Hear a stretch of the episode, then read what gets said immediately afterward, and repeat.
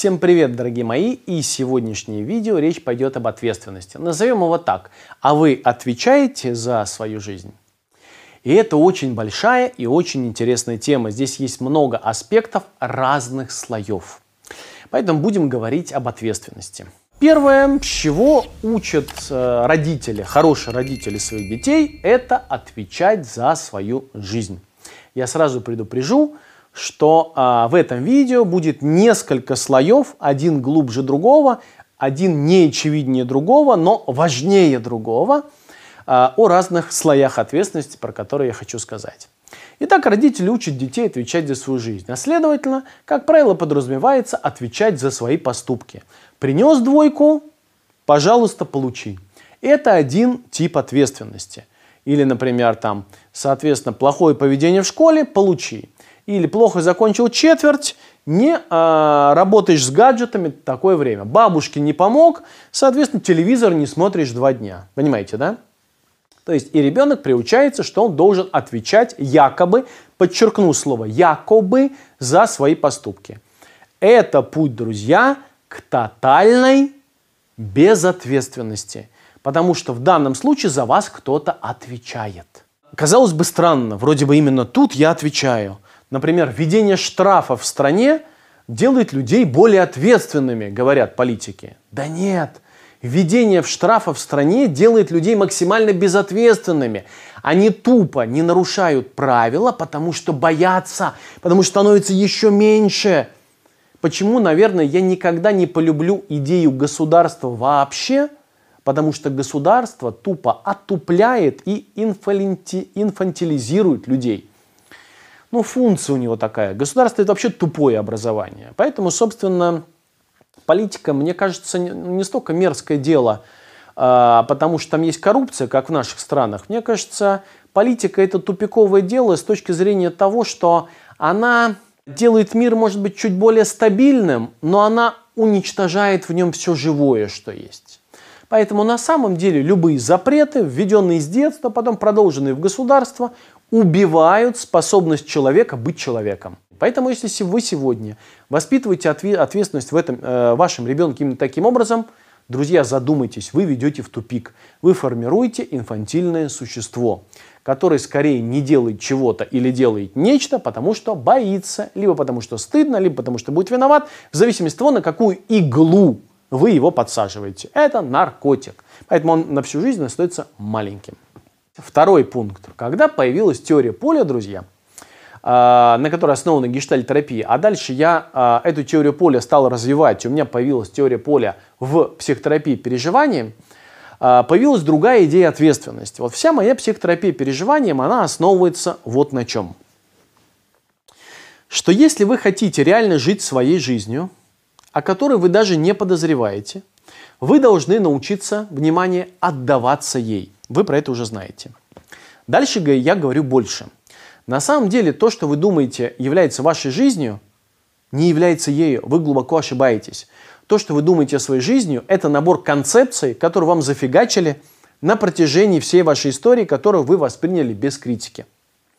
И теперь вы поступаете ответственно, реализуя эти концепции. На поверку за вас отвечает ваша бабушка – я поступаю ответственно, я не изменяю своей жене. Я поступаю ответственно, я там плачу налоги. Вы тупо их платите, потому что кто-то большой и сильный за вас уже ответил. Государство, бабушка, страх перед вашей женой или мужем. Вы не живете. Вам кажется, что это ваша жизнь, но оно никогда не было вашей жизнью. Возможно, звучит провокативно, но я хочу, чтобы вы уловили эту жизнь. Модель терапии, которой я хочу привлечь ваше внимание, говорит примерно следующее – что на самом деле мы осваиваем то, что является нашей жизнью, только в тот момент, когда отдаемся потоку этой жизни. И вдруг в отдавании этому потоку мы замечаем, что наша жизнь несоизмеримо больше нас.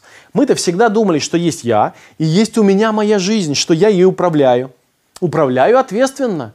Нет, вы как робот реализуете сценарии ваших предков – или страхи, которые сформировала сегодня вас та система, к которой вы принадлежите. Государство или субкультура, или маленькая группа, а, или секта, в которую вы ходите, неважно. Секта и государство ничем не отличаются. Государство похуже, чем секта, может быть, немножко только разве что. Итак, несмотря на то, что он выполняет свои важные функции, например, там, не знаю, там, безопасность, супер, за это государство респект. Поэтому я выбираю платить налоги, потому что хочу, чтобы я и моя семья жили безопасно. Есть претензии, конечно, к этой части, но я надеюсь и верю, что дальше будет только лучше.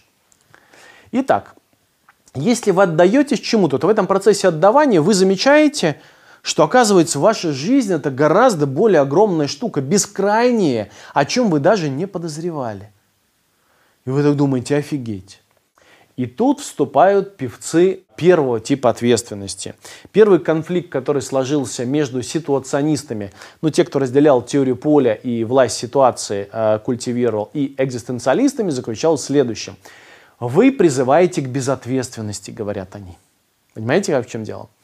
А, но я хочу подчеркнуть следующую вещь. Если вы не изменяете своей жене, не переходите дорогу на красный свет, платите налоги, если вы носите маску во время э, пандемии э, коронавируса, если вы, соответственно, не опаздываете на работу, если вы выполняете этический кодекс терапевта, потому что вы где-то это прочли, вам кто-то это сказал, вас напугали, вам поставили эти, э, эти условия, то не вы больше отвечаете за вашу жизнь. За вашу жизнь отвечает государство, ваша бабушка, система, которой вы принадлежите, профессиональный совет организации общественной, ну, которой, э, с которой вы хотите иметь дело, не вы больше за нее отвечаете. Понимаете, да?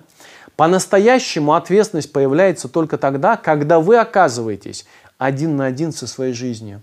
И когда вы понимаете, что вы неотличимы от своей жизни. Ох, как тревога попрет здесь, ориентиров больше нет. Все понятно, красный свет стоит, красный свет, дороги нет.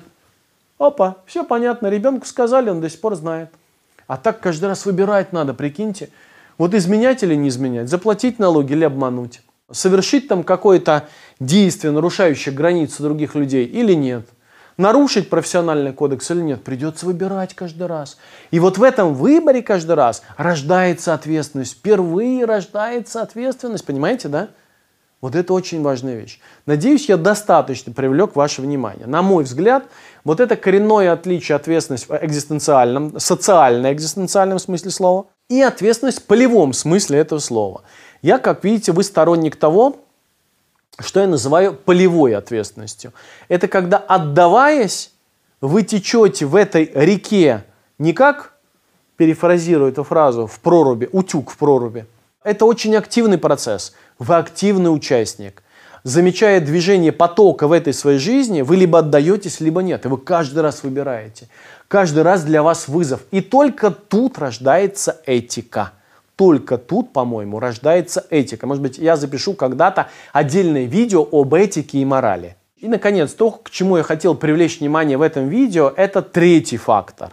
Я хочу вам развести два типа ответственности. Социальная ответственность и витальная ответственность. И это очень разные вещи. Мы, когда думаем об ответственности, думаем все время об ответственности социальной. Ну, то есть о тех действиях, которые мы совершаем. И я заметил это на своих клиентах и участниках своих программ. Вся психотерапия, которую я развиваю, э, она основана на примате свободы выбора. И о свободе быть таким, каким хочешь. Э, если из своей модели психотерапии, из психотерапии переживанием я уберу выбор, то переживание сколлапсирует до ригидных концептуальных форм и умрет. Поэтому я не могу не давать свободу. Все, чему я учу психотерапии, работает на свободу. Но человек так устроен, что он улавливает в свободе только то, что осваивается легче. В свободе есть два уровня ответственности. Мы все знаем, что свобода предполагает ответственность. И, соответственно, есть два уровня – социальный и витальный. Социальная свобода предполагает, что, оказывается, я могу поступать так, как я хочу в соответствии с своими потребностями. И отвечаю за это я также социально, соответственно, там, осуждением со стороны общества, например, там, не знаю, или компенсацией, которые я буду вынужден принести за ущерб, который я нанес другому человеку или группе людей, например. Это социальная ответственность. Она регулируется, как правило, ну, страхом или какими-то иными чувствами. Поэтому, собственно, я с самых первых сессий, когда приходят ко мне люди, приучаю их к социальной ответственности. Все бы хорошо, если бы я не заметил одно важное явление. Это хорошо работает до э, возникновения какого-то кризиса психологического и напряженной ситуации. Это так работает и у клиентов, и у участников моей группы, у детей. А социальную свободу мы выучиваем, обучаемся ей проще, ее легко освоить. А, и когда а, человек оказывается в зоне кризиса, а, он оказывается не в состоянии ассимилировать весь тот объем социальной свободы, который он сейчас взял на себя. У него начинает сносить крышу.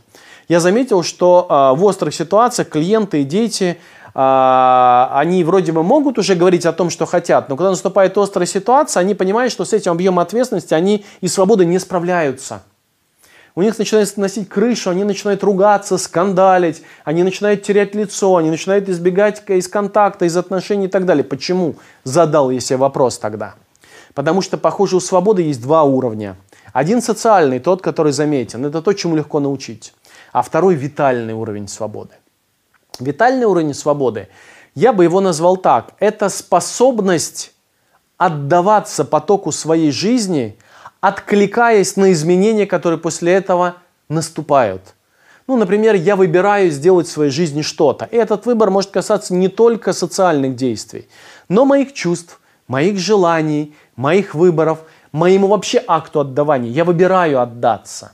И в этот момент для меня наступает вопрос, готов ли я встретиться с тем откликом внутри себя из поля, который сейчас возникнет – когда я говорю сейчас эту фразу вам, или когда я смотрю в глаза вам, или задаю вам этот вопрос, а вы мне отвечаете, и со мной у меня появляются какие-то чувства, насколько я готов сейчас встретить те чувства, которые появились у меня в эту секунду.